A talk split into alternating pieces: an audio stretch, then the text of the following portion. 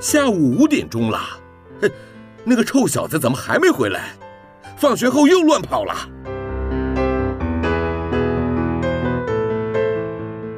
您现在收听的是云端新广播，FM 九十九点五 New Radio，最自由的新声音。我最喜欢甜甜圈，木木警官也喜欢甜甜圈，欢迎一起收听。小树甜甜圈，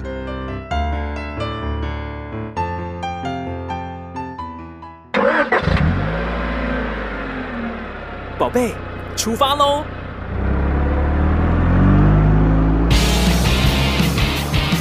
亲子加油站，帮您加满教养正能量。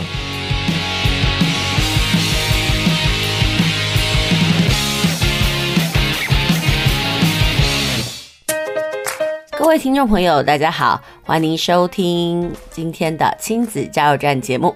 我相信哦，如果曾经听过我们节目的人呢，一定会觉得很讶异，诶，怎么会在这个时段，也就是周日的下午五点到六点听到我们的节目呢？呃，其实从这个十一月份开始哦，呃，亲子加油站的播出时间呢，调整到了每个礼拜天的下午五点到六点。那以前呢，琪琪妈是陪你们一起度过这个十二点到一点这一段的午餐时光。那接下来呢，呃，我们的节目呢，将要跟大家一起来度过即将进行到晚餐的这件时间呢。其实呢，到每个礼拜天呢，不知道听众朋友你有什么感觉？我觉得呢，随着这个越来越到晚上，我就一直有觉得，嗯，好像。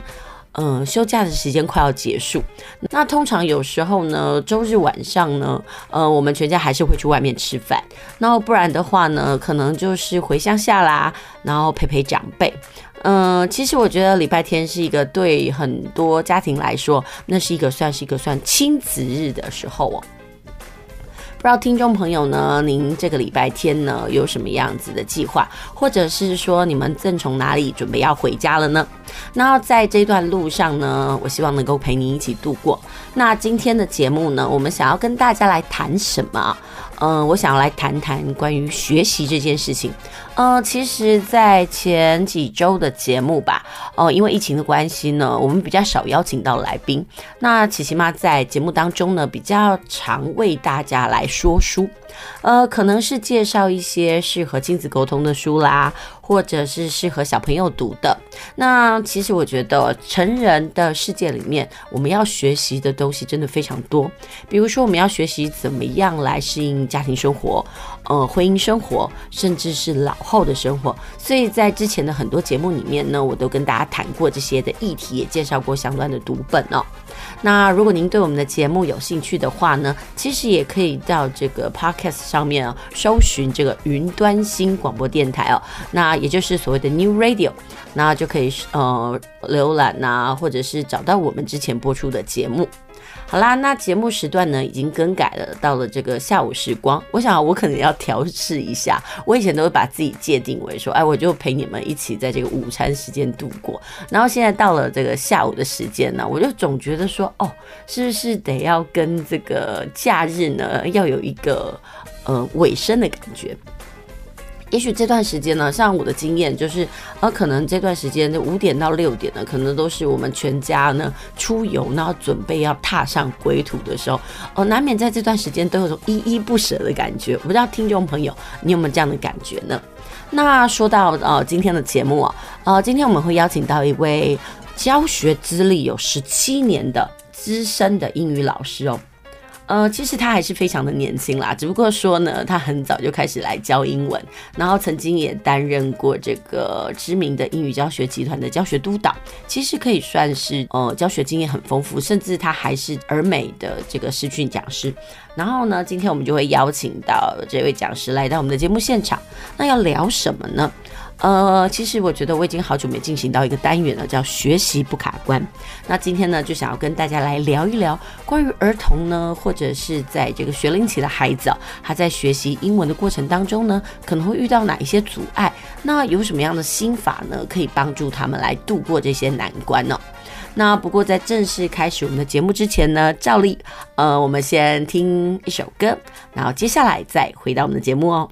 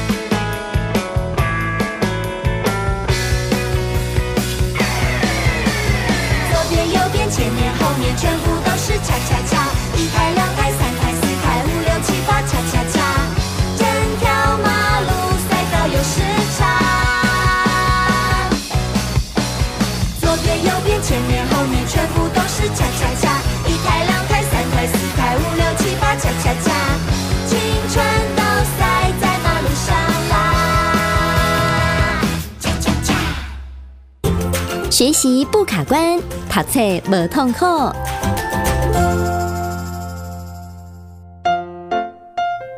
继续回到我们的节目哦，您现在收听的是在每个礼拜天下午的五点到六点呢，为您播出的亲子加油站节目，我是主持人琪琪妈。那今天的节目呢，我们要来谈什么？今天来谈的叫做学习不卡关。说到学习这件事情呢，不知道大家对于哪个科目呢特别觉得棘手？有人可能是数学科。那有人可能是英文科，所以呢，我们今天呢就来呃为大家聊一聊英文学习卡关的问题。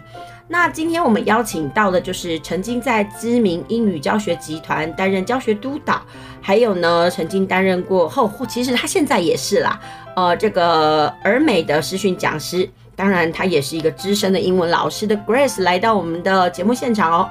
那你知道呢，他到底有多资深呢？好，那我们就请他来告诉大家，Grace。哦，午安，午安，Hello，大家好，我是 Grace。哇，我的教学经验有十七年，所以不瞒各位说，我其实一岁就开始教喽。对，你看哦，从这 Grace 老师啊，他的那个跟大家自我介绍，你就发现，哎，他其实应该是一个很风趣的老师。哎、嗯，我觉得哦，其实，在当这个英文老师这个部分哦，有趣很重要。哎，哎，你个人是不是也这么认为？没错，没错，最重要要保持一个赤子之心哦。而且，像我自己一个很大的特点，就是除了非常喜欢教学之外，我更重要的是，我非常爱。玩孩子。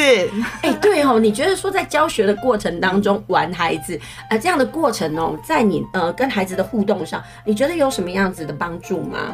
我觉得会让小朋友对于英文的这一科更有感觉，与生活做一个连结哦。跟你分享一下，因为像之前在教阅读，小朋友针对于文法的这个区块都会非常的呃。怕生，甚至是我不知道该怎么样使用这个文法，在什么样子的时间点哦。那我之前有教过一篇的阅读，是在讲到比较级、最高级的这个部分。那那时候会有一个 survey 的一个一个表格，然后就在讲说哦，吃饼干的比赛，然后问孩子们说哪一位同学吃饼干的速度是最快、较快，以及呃相关的速度等等。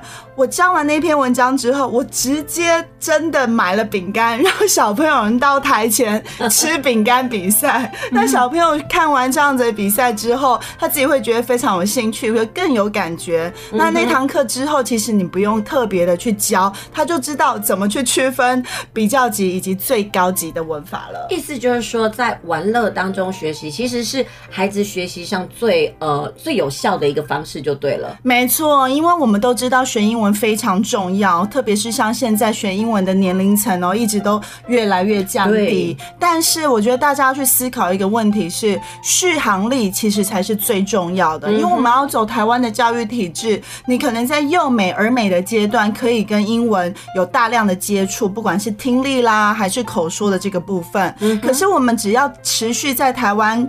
求学势必到了国高中哦，就会把重点就会放在一些解题的技巧以及文法的部分，所以在听跟说的部分就可能几率会比较少。嗯哼哼，对，意思就是说，可能是我们在儿美的时候比较强调听说，对，但是到了求学阶段开始要考试的时候，呃，其实那个重心就变成是解题技巧。没错，意思就是说，其实在国中的学习，呃，应该是说国中学习啦。或者是在国小学学习上面，其实会有落差。没错，对，这种东西我就听到很多的呃，比如说呃，国中的补教老师是呃，他觉得说，哎，孩子学了儿美，但是好像这个能力没有办法对应到了国中的能力上，对不对？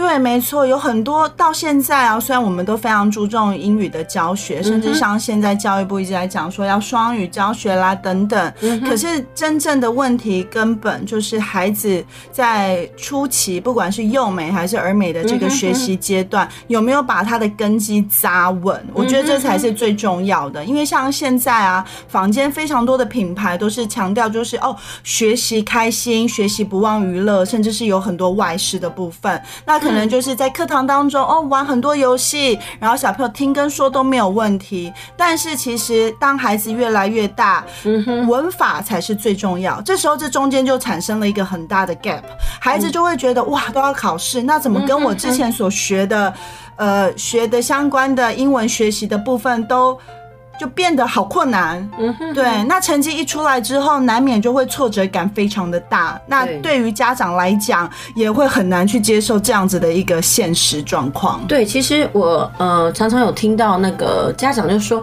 哎，比如说升上了国中，那很多家长就会说：“哎，我们家孩子以前在英文补习班，那英文老师说他程度很好，嗯，但是就是第一次段考出来的时候，家长很惊吓，哎，就说，哎，为什么跟这个英文补习班老师讲的不一样？那我想，哦这个部分应该就是在于，可能他的听说非常的 OK，对，但是呢，到了国中，其实我觉得读写就多很多，那这两个就真的是不一样。哎，其实这个东西让我想到了所谓的国语跟国文，是，其实。国语就是所谓的口语化，对，但国文就是要阅读文章，它一种很深层的东西，就是一种是基本功，然后一种是进阶版，是，所以它其实就像你说，它真的会有那个 gap 那种存在，没错，没错，嗯，好，对。那其实我们今天要讲哦，就是解决怎么样去呃解决孩子在学习这个英文上的这个关卡哦。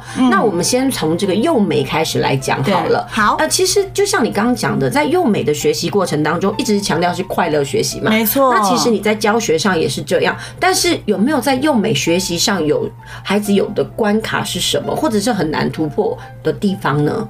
可能就是开口说英文吧，因为像我们亚洲的孩子啊，其实会难免比较呃怕羞，呃比较害羞，然后甚至是对自己比较没有自信。全班一起唱唱跳跳都没有问题，可是当他要独自一个人回答问题的时候，他就开始啊、哦、思考，我这一句的英文应该怎么说，英文转中文该怎么说？对，那我就觉得这些孩子很可爱，也很可怜哦。对，因为其实最重要的英文学习，我相信家长平常就可以给孩子这样一个正确英文学习的一个态度，让他知道培养一个勇敢的勇气，以及我学习英文其实是为了跟生活去做一个接轨，语言其实就是一个沟通的工具。哎、欸，我其实想要问一下，就是说那种害怕开口的孩子比例多吗？还蛮多的，但是其实大家不用担心啊。Oh. 我觉得最重要的是老师该怎么去做一个引导。Mm -hmm. 那我相信各位家长那么注重孩子的教育哦，一定会为孩子挑选一个非常优质的一个学习英语的一个环境哦。Mm -hmm. 所以我相信。现老师在这个区块是没有什么太大的问题，但是我觉得像现在会有一个迷思哦，就是觉得哎，我很让孩子很小的时候就把他丢到一个英文学习的环境，可是回到家。就没有再碰英文了。其实我们都知道，要让孩子英文学得好，大家以前都会说，哎，直接把孩子丢到美国去。哎，对，那环境对了就有好了。没错，那大家都知道这个点哦。那我相信，其实光靠这上课那几个小时哦，让孩子就可以呃对英文的一个语感都非常熟悉，其实有点难度哦。但是我们其实也不用担心，因为其实让孩子越小去接触英文，其实是训练他打提早打开他的。英文耳朵，然后让他对这个英文的语感比较熟悉，不那么陌生。那之后再来引导孩子怎么样去开口说英文，其实也不是难事了。嗯哼，哎，其实就是要给孩子开口说的勇气。没错，没错，因为其实也要从小，不管是家里也好，或者是在英文学习的呃补习班也好，其实家长平常就可以鼓励孩子多开口说。那其实要初期怎么样开口说哦？从最最刚开始的一个步骤，其实像现在三 C 产品这么的发达哦，孩子们看平板哦，通常都是玩游戏居多。其实这个时候啊，我会建议家长就可以找一些像 YouTube 的一些相关的英文的歌曲频道啦，或者是像一些小故事啦，跟孩子去做一个互动哦，让孩子。借由这个三 C 的产品，然后就可以接触语文。那把这个语文呢，跟生活去做一个结合，他就会知道，其实我学习英文，它就是一个沟通的工具。那最重要的是要培养孩子一个健全的、勇敢的心态哦。说错了都没有关系哦。那我们就是要开口敢说。那有了这样子的一个健全的心态存在哦，那其实也可以教导孩子该怎么样从我们的一些数位的软体。体啦，数位的平台上面去找答案哦，特别像是现在啊，教育一直都爱提到的素养的能力哦，其实，在英文学习当中，我们也可以去培养我们的素养能力。OK，好，那不过这素养的部分呢，大概我们先休息一下。那我们等一下再来谈。那我们等一下再来谈谈，哎，在英文上哈，到底的那个素养要怎么样达到？因为讲实话，说素养有点抽象，是，但是它其实应该有一些呃那个执行步骤嘛。没错。那不过呢，在我们刚刚的访谈一下，我们来总结一下，就是说，其实哦。呃，在幼美的学习上，最重要的一件事情就是要勇敢开口说。是的，说错都没关系。所以这个东西其实真的要跟家长说，就是不要给孩子那么大的学习压力。是的，就是其实。每个人开始都买欧贝贡，对，没有人真的是很标准嘛，没错没错，不要就是把你自己的那种，哎、欸，觉得说，哎、欸，不行，一定要做好那种心态强加给孩子，其实让他先不怕，对，你要这样才能喜欢嘛，没错。OK，那我们先休息一下，我们等一下再回来。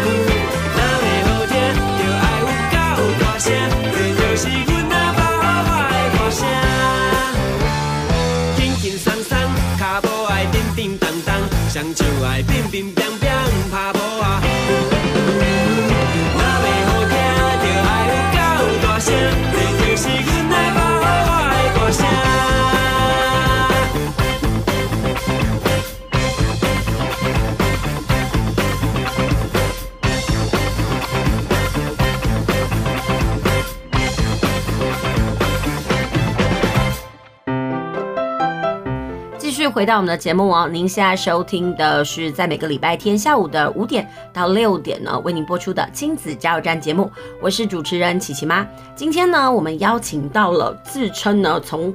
一岁就开始教英文的，呃，这个 Grace 老师哦，因为教学资历十七年了嘛，所以我想哦，他应该是要告诉大家，他是永远的十八岁。没错，反正大家也看不到我呀。对呀，好，其实不过听他的声音，就觉得说，哎，非常的年轻啦。好了，我们今天就请到这个 Grace 老师来跟大家谈一谈哦，就是说这个孩子在英语学习上哦，嗯，哦，其实不管就是在国小阶段啦，或者是国中阶段，可能会遇到的一些难题。是。那在上一段的节目当中呢，我们跟大家提到。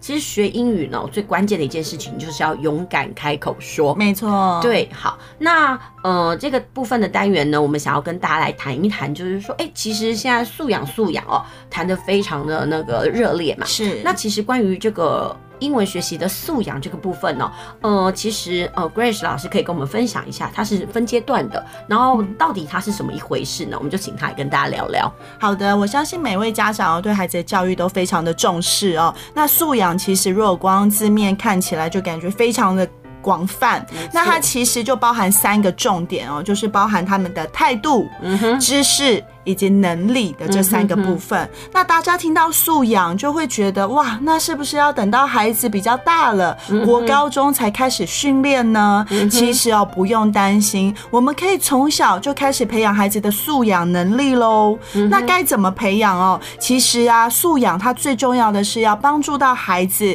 从小去培养他如何解决真实生活中所遇到的问题哦。嗯、那其实像我自己在教学啊，我觉得孩子们通常常都是大部分被被动接受学习哦，我觉得这样非常可惜哦。我觉得任何的学科都一样，一定要训练孩子该如何发问、提问哦。所以其实像从小的部分，其实不管是一张大图啦，或者是海报，甚至是呃亲子时间哦，带孩子到户外去游玩的时候，就可以训练孩子一个观察的能力，甚至是让他们跟同才之间，甚至是手足之间培养互相讨论的一个机会以及能力哦。那用这样子的一个方式，就可以开启孩子们的一个思考能力以及口语的表达能力。应该是这么说，以前的这种英文的学习哦，可能比较呃着重在所谓的讲述法，也就是老师讲，然后呢你听，甚至是就是学呃写出来，没错。但是呢，所谓的素养应该就是用在这个真实生活嘛。是。所以你刚刚讲到，就是说，哎，可能需要给孩子情境，然后鼓励他们提问。哎，但是我们说真的，这个提问也是用英文吗？哦，像提问的部分呢、啊，我为了要鼓励孩子开口说以及开口提问，我都会让他们就是中文、英文穿插在一起都没有问题的。因为特别像是语言的学习哦，其实我们要来用已知来学未知的。那孩子在这样子的一个氛围当中、环境当中，比较不会有恐惧感，有比较有安全感。有安全感的状况下，我们在学习就会更有的效率。嗯哼，哎、欸，其实就是我想要问哦，比如说孩子刚开始学英文的时候，他们到底要怎么样提问呢、啊？他们会提问吗？比如说你遇到的孩子，嗯、会耶，因为其实像呃，我我举个例子好了，像我有针对一些，比如说像大班甚至是小一的孩子哦、喔，呃，当然会教一些基本的课室用语以及该怎么样去提问？我会给他们机会提问。那有一次啊，就有一个孩子哦、喔，他就会说哦，Grace 啊，然后接下来后面的问题全部都是用中文回答。然后其他的学生就只会说 “Oh no Chinese”。那其实，在这样子的环境当中，其实我都会说不会啊，他很棒啊，因为他至少有一句英文哦，甚至是一个字的英文都好。用这样子一个方式哦，就可以让孩子开口说英文了。哎，那比如说，嗯，有没有一些你，比如说你刚刚说在呃大班的部分有一些起手式嘛？那比如说，哎，有哪一些方法呢？比如说，孩子可能要提问的时候，哎、欸，我我知道我要叫老师的名字嘛，是。那接下来怎么样问呢？我们要看你要设定的主题是什么。像其实我会给他们一张大图，那有一张大图的时候，一刚开始会请他们去叙述，用肯定句来去描述，所以我就会给他们，比如说分组讨论啦，然后让他们去两个甚至是三位同学一组，那至少要用肯定的句型来描述他看到了些什么。举例来说，这张图我前面引导就会说 What do you see？那他们就会说哦，直接可能从一刚开始的单一个字，然后甚至是会说哦，I see 哒哒哒这样子的方式去训练他们开口说英文。其实就用最简单的方式让没错去营造这样的概念就对了。是是是。哎、欸，其实你这样子就是因为我觉得哎、欸、这样的状况下，其实有一种反复练习嘛。没错。哎，其实我要问呢、欸，那小孩啊，嗯，你你意思说啊，重复这样，但是小孩他真的可以用这样的方式一直来沟通吗？可以，因为至少他们敢说。那其实，在这样子是要循序渐进的，从单一个字，然后甚至可以训练他们两呃，我们像课堂当中啊，不管是可能大概都是十十个以内的孩子哦，其实我们可以分为两组，那用游戏的方式，甚至是。让他们同时说同一个句子，然后分两组，用时间竞赛的方式去训练他们可以说的快速又准确。哦，其实就是也算是一个句型的训练，是是是，没错。只是说他是给他一个情境，对，然后就是我们给一个框架，让孩子这样去训练。对，就以前可能我们就来跟着老师一起念，来你三遍我三遍，然后然后下课了，然后我啊。那但是就是说有这样的情境式的时候有互动，哎，孩子就会觉得说，哎，其实我在这个课堂上我是可以这样子来使用的。没错，而且对他们来讲，其实开口说英文不是一件难事，嗯，因为它就很自然而然的。对，没错。好，那这个是小阶段的所谓的呃那个素养的部分的达成嘛？那在孩子再大一点呢，可以怎么样来再奠定这个活用的能力？嗯，首先呢，其实我觉得每个孩子的单字量都一定要足够。像像我们都知道，学习语文要开口说，它的单字其实是最基础的一个最重要的要点哦。所以你可以训练孩子，比如说到了几年级，然后慢慢慢的。去背从一千个单字、一千五、两千等等的，一直往上去背单字。嗯、那其实也可以借由一些像看国外的电影啦、嗯、歌曲啦，甚至是训练孩子。遇到不懂的单词，我该怎么用我们的数位的一些平台去做一个查询？甚至是在生活当中哦，像家长会有一些亲子的时间，不管是跟孩子们一起做饼干啦，或者是一起一起煮晚餐等等哦，其实就可以来问问孩子，哎，这个字、这个食物或者是这个用品的英文该怎么说？不会都没有关系，要训练孩子主动去。找答案。那用这样子的一个方式啊，那其实让孩子们就可以累积更多的单字量，那也更加的深刻体会我所学习的英文是是跟生活具有做一个相关连结的。那在课堂当中，其实有这样子的一个基础在，老师就会以人。时间以及地点的部分来询问孩子，甚至是引导孩子该怎么发问。那其实最重要是要把时间。多留给孩子，而不是都是老师在说。哎、真的，以前传统，哎、欸，可是有些家长就会有个迷思，就觉得说，他都是我孩子说我来这边上课，哎，嗯，所以家长可能会觉得说，哎、欸，老师应该要讲满了。其实，但是现在的那种在英文上，其实练习也是一个非常重要的一个概念。没错，像以前早期啊，不知道大家有没有印象，都是一直在讲翻转教育哦、喔。那其实翻转教育最重要就是把时间还给孩子。对，其实就是把那个学习的主体变到孩子身上。没错，因为以前讲述法的时候是老师为主体，是，但是所谓的那种翻转，其实有一种就是学习者中心啦，没错，那就是让孩子去做他们学习上的主导，是，其实就是培养孩子有一种自学能力，知道我想学什么，而不是一种被动的填塞。对，对我觉得其实呃每一个领域，其实在呃这个部分呢，应该谈的都是一样。好，那刚刚我们有谈到一个问题，就是说单字的这个喂纳量要够多，但是这时候就会想到一个问题，其实很多孩子都很讨厌背单字，没错。关于这个部分的话，怎么？样陪伴孩子来突破这个关卡呢？最重要的是啊，不管是单字也好，或者是孩子们熟悉的句型也好，我觉得要多鼓励孩子开口大声说，因为像我们都是以听觉为主哦，所以我们只要开口大声说，对这个字有印象，再来去用自然发音的方式去背单字，其实相对的就会更有效率，甚至是可以鼓励孩子模仿，多听一些不管是呃电影里面的主角所说的一些文句啦。啊，或者是呃卡通啦等等的，其实多鼓励孩子去做一个模仿，那自然而然孩子们就会用这样子的方式更有信心的把英文句子说出来了。哎，其实我们刚刚讲到在借用三 C 的部分呢，比如说听歌啦、看影片啦啊，或者是看书，那你个人觉得哦，比如说要让孩子对于这个英文有兴趣，最快捷的这种呃三 C 或者是这个影音产品的使用，其实是什么？其实是影片。呃，小书还是所谓的歌唱呢？我觉得要看孩子的兴趣耶，因为其实对每个孩子的兴趣是不同的。如果这孩子很喜欢唱歌，其实我觉得可以多鼓励孩子多去搜寻一些相关主题的歌手的歌曲。那他借由这些歌曲呢，可以学到更口语化的英文用法，甚至是可以学到一些相关的文法或者是单字。那孩子有了兴趣，就会自动去查询，哎，这个单字的意思是什么，以及该怎么使用。那我觉得以这个孩子的兴趣为一个出发点哦，孩子在学习当中就会非常的迅速。那如果有些孩子他喜欢看电影，我觉得也可以从电影当中学习到不同国家的一些文化，甚至是地理历史哦。哎，那这个刚刚好就是跟最近一直都在讲的哦，跨学科学习哦，以孩子的兴趣为主，延伸出更多的学习的方法以及架构。那刚刚有讲到，比如说在背单词的部分。就是，其实我除了鼓励孩子开口说，但是有些小孩就是很讨厌背。那关于这个部分呢，我们还有没有什么样子的协助办法？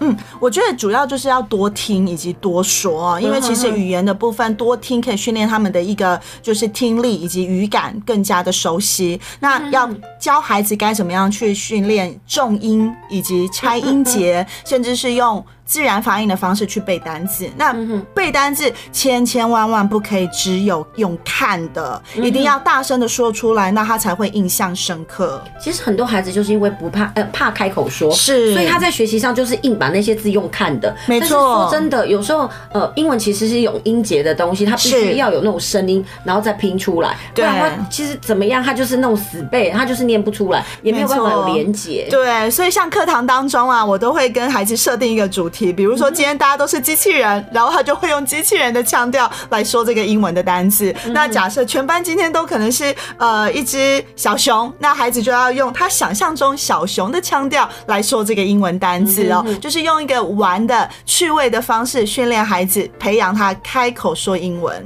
其实真的就是啦，不管是每一个关卡，我都会发现一件事哦，呃，培养孩子的兴趣，然后让孩子不怕勇敢开口说。是，哎，其实英文就是一个工具，所以就是让孩子觉得说，哎，不要害怕说错。没错，哎，我真的觉得其实很多小孩的心魔都很重。对，那我觉得突破了那个心魔之后，我觉得才有下一步的可能性。对，而且我觉得有些家长可能就是因为太注重教学了，所以会比较心急。只要孩子说错，那有些家长一听到马上就知道错误在哪里，直接就会很心急的去纠正他。我觉得这真的是大忌耶，因为 说不定有些孩子他是好不容易鼓足勇气就开口说英文。对。没错，所以我觉得只要是任何孩子哈，他开口说英文，不管是几个单字也好，或者是不是那么完整句型哦，其实都可以给他们一个很棒的一个鼓励。没错，好，那我们先休息一下，等一下回来。等一下呢，我们来跟大家来谈谈哦，呃，就是在英文学习上面呢，还有哪一些应该要注意的地方？特别是比如说，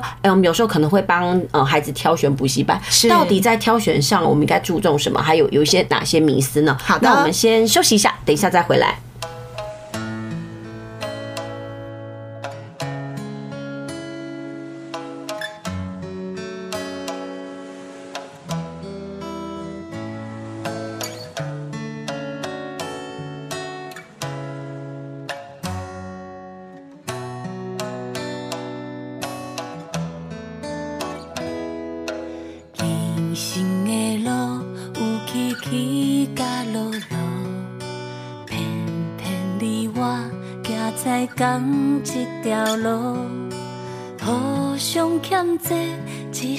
浪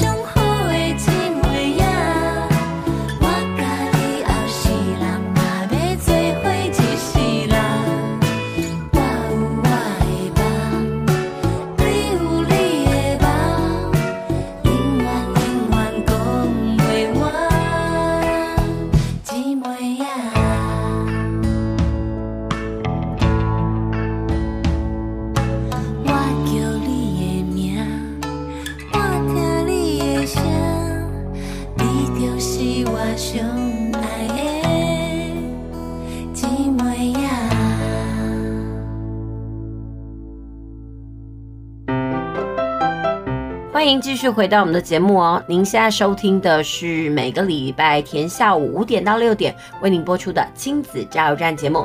今天呢，我们的节目呢为大家录制的单元叫“学习不卡关”。那到底谈论的是什么呢？哎，其实我们就是谈论英文学习的问题啊。那在前两阶段的节目当中呢，我们跟大家聊一下哦，呃，总结一下，就是说在学习英文的过程当中，希望孩子能够呃消除开口说的这种畏惧。那同时呢，因为现在是讲到呃一零八课纲之后强调的是素养，那素养其实就希望孩子在学习英文的过程当中呢，能够学会用英文，然后来解决生活上的问题。那其实呢，在这个部分呢，呃，家长其实也是可以提供帮助，比如说可以在生活情境上呢，跟孩子一起互动。那今天邀请到的就是呃资深的这个英文教学老师 Grace 来到我们的节目哦。那在这个阶段呢，我们要谈的是说，哎，其实呃，坊间有很多的英文补习班嘛。那但是孩子，呃，我们该怎么样帮孩子来选择呢？关于这个部分呢，其实很多家长都有个迷思哦，就觉得说，哎，要学习英文哦，那是不是一定得有外师？或者是说，有一些补习班也是标榜说它有外师。那关于这个部分的时候，是不是一定外师就好呢？那这个部分，我们请这个 Grace 来跟我们说明一下。好，各位大家好哦，我是 Grace。那因为其实我们都知道哦，英文学习最重要的是要听跟说，嗯、也要同时一起精进，所以很自然而然，家长在选择补习班的同时，一定会讲求一定要外师这件事情哦。但是其实大家要思考过一个问题哦，其实教学该怎么样去引导孩子才是最重要的。那很多外师其实他们只是因为英文是他们的母语哦，但是他不知道怎么样去引导孩子哦。举例来说，我之前有一次在越南做实训，然后遇到一个外师，他跟孩子玩玩游戏，小孩子都很开心。那最后的进阶游戏版是他说了一个单字，比如说他说 elephant，然后他就会觉得孩子们就是很自然而然的会把 elephant 大象这个单字拼出来。我看到我整个超傻眼的，对，因为其实孩子会说不代表会拼单字，那当然会听会说，这是一个好的开始。那之后该怎么样去背单字，才是一个呃最重要的一个关键啦。没错，欸，其实我觉得刚有一个很重要的一个点哦，就是说啊，外师。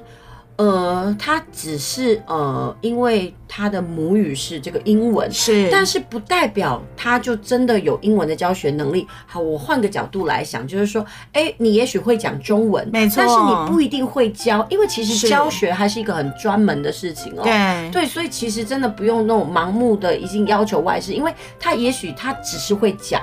对那个英文，但是在教学这个部分的时候，他其实少了一些专业的职能哦。没错，以及不知道该怎么样循序渐进的引导孩子哦。那其实。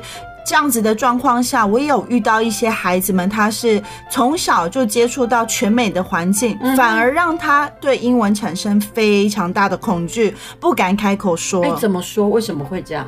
因为外师就会很自然而然觉得说，哎，我说了，你应该都要听得懂。嗯、那因为那个孩子他其实在幼儿园的部分是念就是全美的幼儿园，嗯、那因为我们都知道，小孩子到了午休时间都不喜欢睡午觉，对，对，那外师就把他叫出来外。外面问他说：“哎，为什么不睡啊？你应该要怎么样之类的，不要吵闹。”那孩子在那么小的状况下，他很多。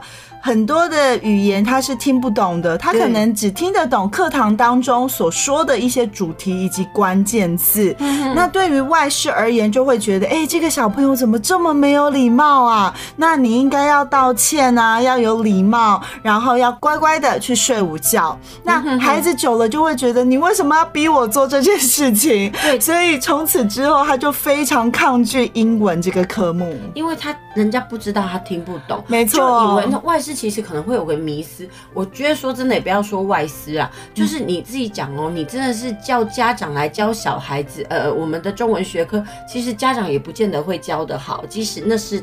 呃，他们常常熟练的那个语言哦。其实我觉得真的是大家都会有个迷思，我觉得这个东西这个迷思应该要讲清楚。对，而且我觉得家长想要鼓励孩子开口说英文哦，其实要有方法。比如说，我们今天可以在周末的时候啊，我们今天设定一个主题，让孩子有时间去做充分的准备，相关的单字、相关的语法，然后再来做一个大概呃三分钟以内的一个主题的发想哦。那这样子孩子在开口说英文就会不那么的害怕了哦。那我再举个例哦，其实有一种现象也是到现在还是会发生的哦。我在路上常常看到有一些家长就会跟孩子说：“哎，那边有外国人，你赶快去跟他聊天啊！”我的妈呀！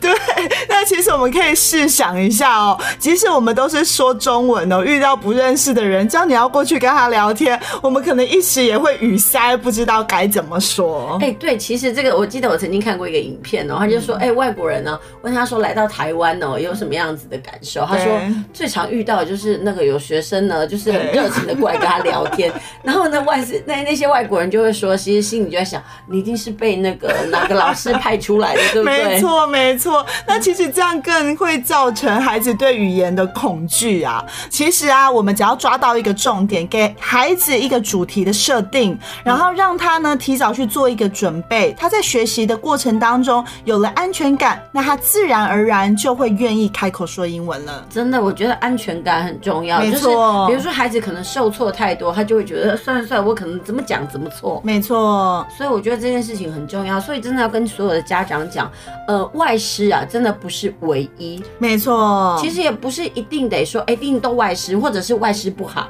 对，哎，可是我真的要讲哦，其实家长怎么会知道呢？没错，所以其实啊，像我这边跟大家分享一个小小的方法哦，其实当我们带孩子去寻找一间优质的补习班，可以先问问看，哎，你们的教学以及教育的理念是什么？那就会发现说，哎，有些教学的理念会是说，哎，让孩子以他的兴趣为主，然后去延伸相关的主题，或者是有一些跨学科啦，然后培养他其他的呃问题解决能力的这个部分。那我相信有这样子的一个教育的理念哦，那他们的老师，不管是中师也好，或者是外师也好，一定都会是比较符合孩子一个学习的需求吧？需求，没错。那我想要问一下，就是说。呃，如果说讲是，可是有时候呢，嗯、呃，补习班可能他们会有一些话术，是，所以可能在讲的过程当中，我们没有办法看出一个端倪。那可不可以，我可以从孩子的反应来知道他到底能不能接受呢？当然可以，因为像比如说，老师一定在课堂当中会做一些引导，甚至是搭配一些教材，了解说，哎，我们的教材的内容主题会是什么？那这样子的话，也会帮助到家长该怎么样去慎选一间适合孩子的补习班，因为不同的年龄，他所需要的一个学习的目标是不同的。那其实我觉得我们台湾呃也非常重视英文的教育的环境哦，所以其实中师也有非常多不错的老师哦，其实课堂当中啊，都会要求孩子就是 No Chinese。那其实中师在口语的部分，其实也可以训练孩子，甚至是中师更能够理解我们台湾的一个教育的体制以及考试的一个方向。那我也相信，也有非常多的外师的值是非常好的，可以去鼓励孩子，甚至是让孩子怎么样去呃用。适合的方式去学习听与说，但是如果说从小的部分，其实听跟说会比较注重，那到了中高年级，其实文法的架构才是一个学习的关键点。对，其实真的到了国中，你真的不能偏废文法，也不能觉得说，哎，你就自然而然讲完了，你就会开始知道。哎，其实，在中文的学习上，有时候我们还是要去解构文法，孩子对于那个东西才会比较了解。是，不能说啊，那个东西我就完全都不要。对，真的要均衡啊！我觉得学习就是一件需要均衡的事情。没错，那以及可以多鼓励孩子如何去做一个自学能力的培养哦。嗯、像我们孩子其实到了基本的能力，有一个初步的英文。的能力以及架构，其实就可以训练孩子该怎么样去从一些数位的产品中去自行找答案。真的就是给他们一个开端，然后后来等他有兴趣的时候，他就可以呃自己去学习。是，我觉得这就是大概我们想要期待孩子在英文的活用上，他能够达到的一个能力。是的，对，好，那我们还是继续先休息一下，我们等一下呢再请这个 Grace 老师来跟大家谈谈一谈哦。呃，其实他这几年都是在北部嘛，是的，那其实就是南部呢跟北部在英文的学习上呢，到底有什么样的不同？不过我们先休息一下，等一下再回来。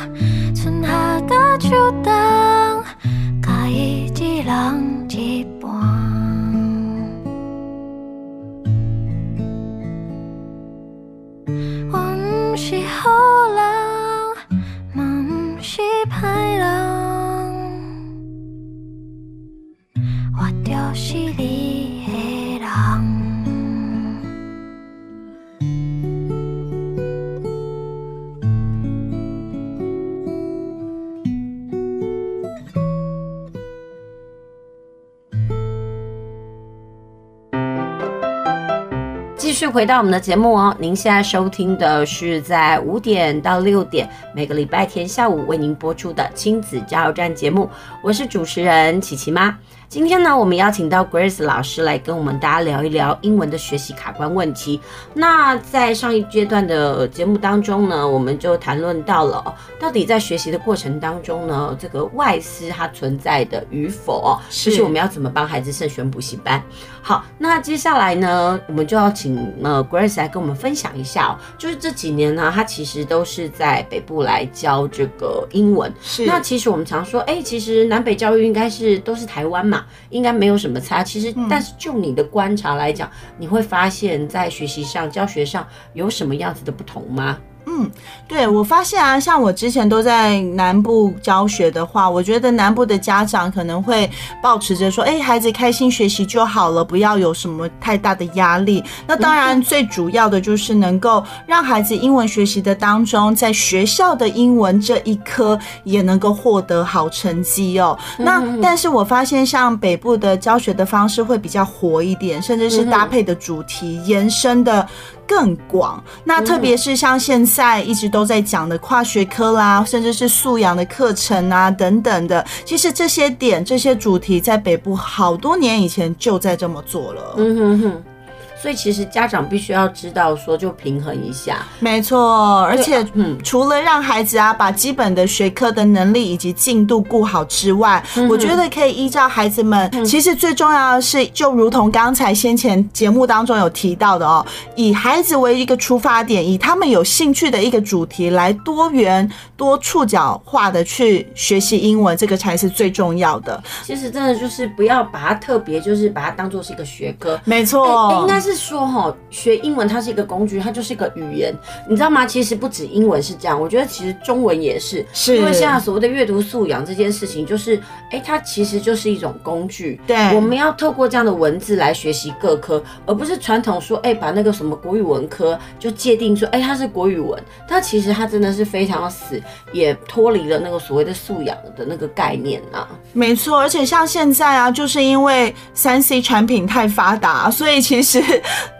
孩子们都会花很多的时间，一直被动的接收很多相关的资讯，然后以及以及被动接受学习。我觉得这一点非常可惜。我觉得在课堂当中，甚至是在家里当中哦，都可以多丢一些问题给孩子，一直问他为什么？那接下来你会怎么做？你的想法是什么？那其实只要主题设定了，那给予孩子一点时间去做准备，他即使用中文或者是用英文来回答，都会对孩子。孩子的脑力思考会很大的帮助。对，其实你看哦，从我们从一开始的访谈到现在，其实我们都会觉得一件事情，Grace 一直都有强调，呃，除了是在所谓的哦补习班啦，或者是学校场域的学习之外，其实家长也是要给环境，其实他就是要。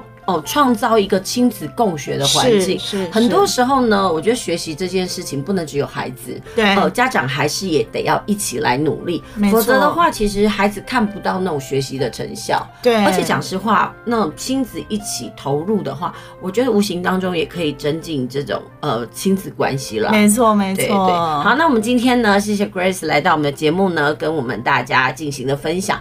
那节目呢，也即将进行尾声哦。呃，希望呢，各位听众朋友，下礼拜别忘了继续收听我们的亲子加油站，我们下周再会，拜拜。